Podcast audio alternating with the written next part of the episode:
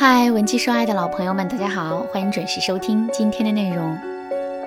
古时候啊，人们一生之中有四件喜事，分别是久旱逢甘露、他乡遇故知、洞房花烛夜、金榜题名时。时代发展到现在，降雨和灌溉技术消除了第一件喜事，微信和抖音社交淡化了第二件喜事，改变命运的渠道越来越多。金榜题名也不再是成功的标配，可是爱情和婚姻带给人的欣喜却是亘古未变的。不过，人生就像一枚硬币，它永远是两面的。爱情和婚姻能带给我们多少欣喜，失恋和分手就会带给我们多少痛苦。当一个人在面对痛苦的时候，他是最容易产生焦虑情绪的，所以你会发现。大多数姑娘在挽回爱情的时候，内心都是非常的慌张和着急的。她们着急于改变当下的爱情局势，着急于看到感情复合的结果。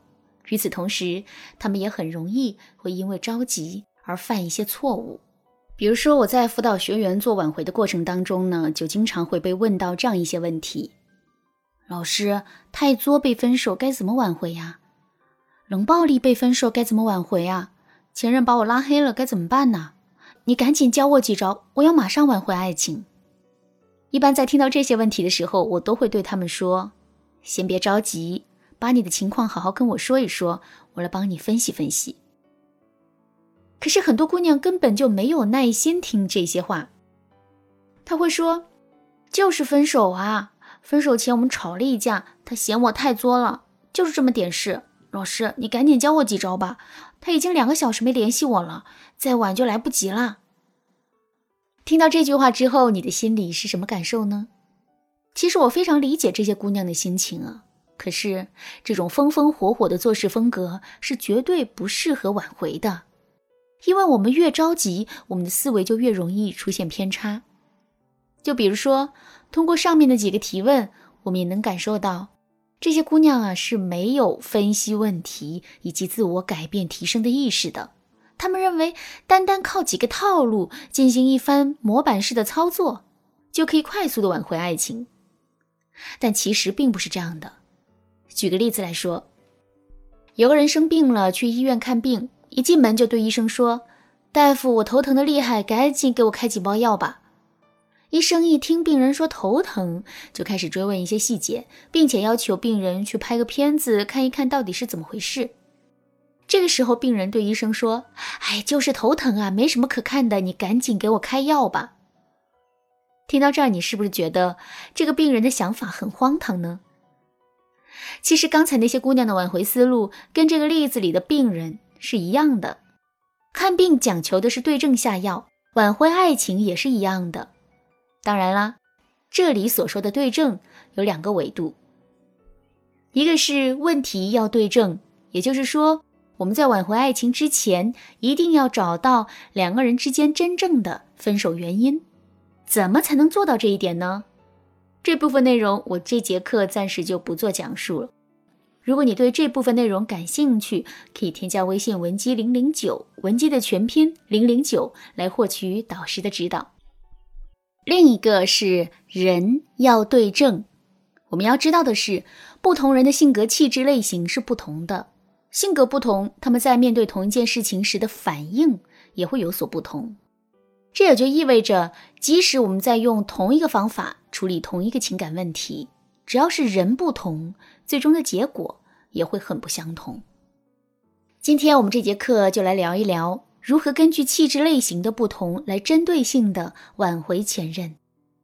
我们先来说一说，到底什么才是气质类型？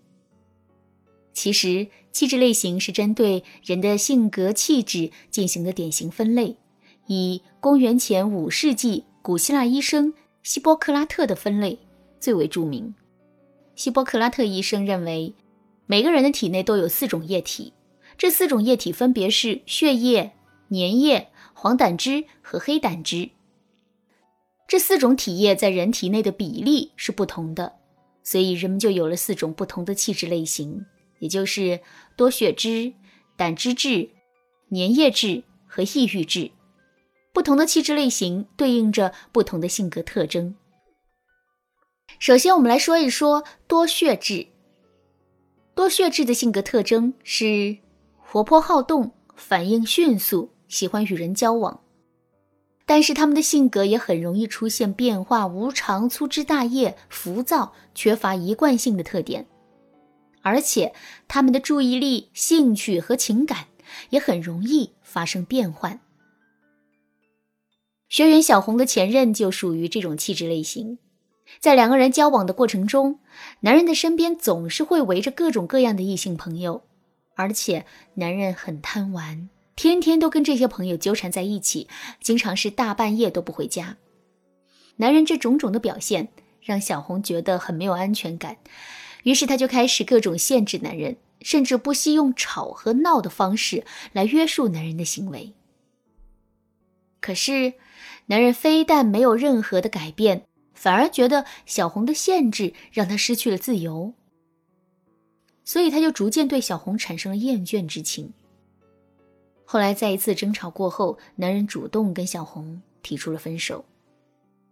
分手之后，小红想要挽回爱情，于是呢就天天给前任发微信、打电话，结果前任反而躲她躲得更远了。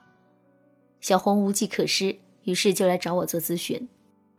我对小红说：“多血质的人在感情里会更加注重激情和新鲜感。”一旦他的热情消失，两个人就可能会面临分手。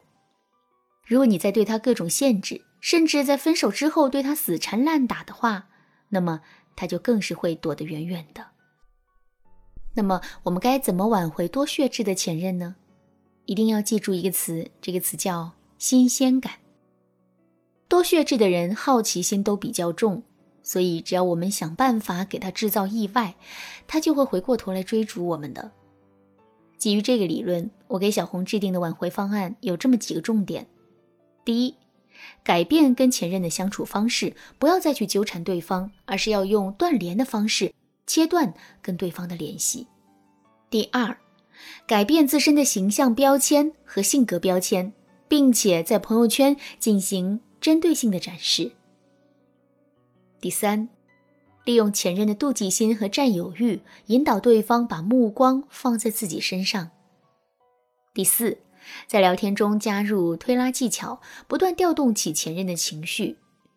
经过这一番操作之后，小红终于如愿以偿的挽回了前任。如果你也像小红一样有一个多血质的前任，那么你也可以尝试用这些方法来挽回爱情。如果你不知道这些方法具体该怎么操作，或者是你觉得自己的问题更加严重，想要寻求专业的帮助的话，你可以添加微信文姬零零九，文姬的全拼零零九，来获取导师的针对性指导。好啦，今天的内容就到这里了，剩下的部分我会在下节课继续讲述。文姬说爱，迷茫情场，你得力的军师。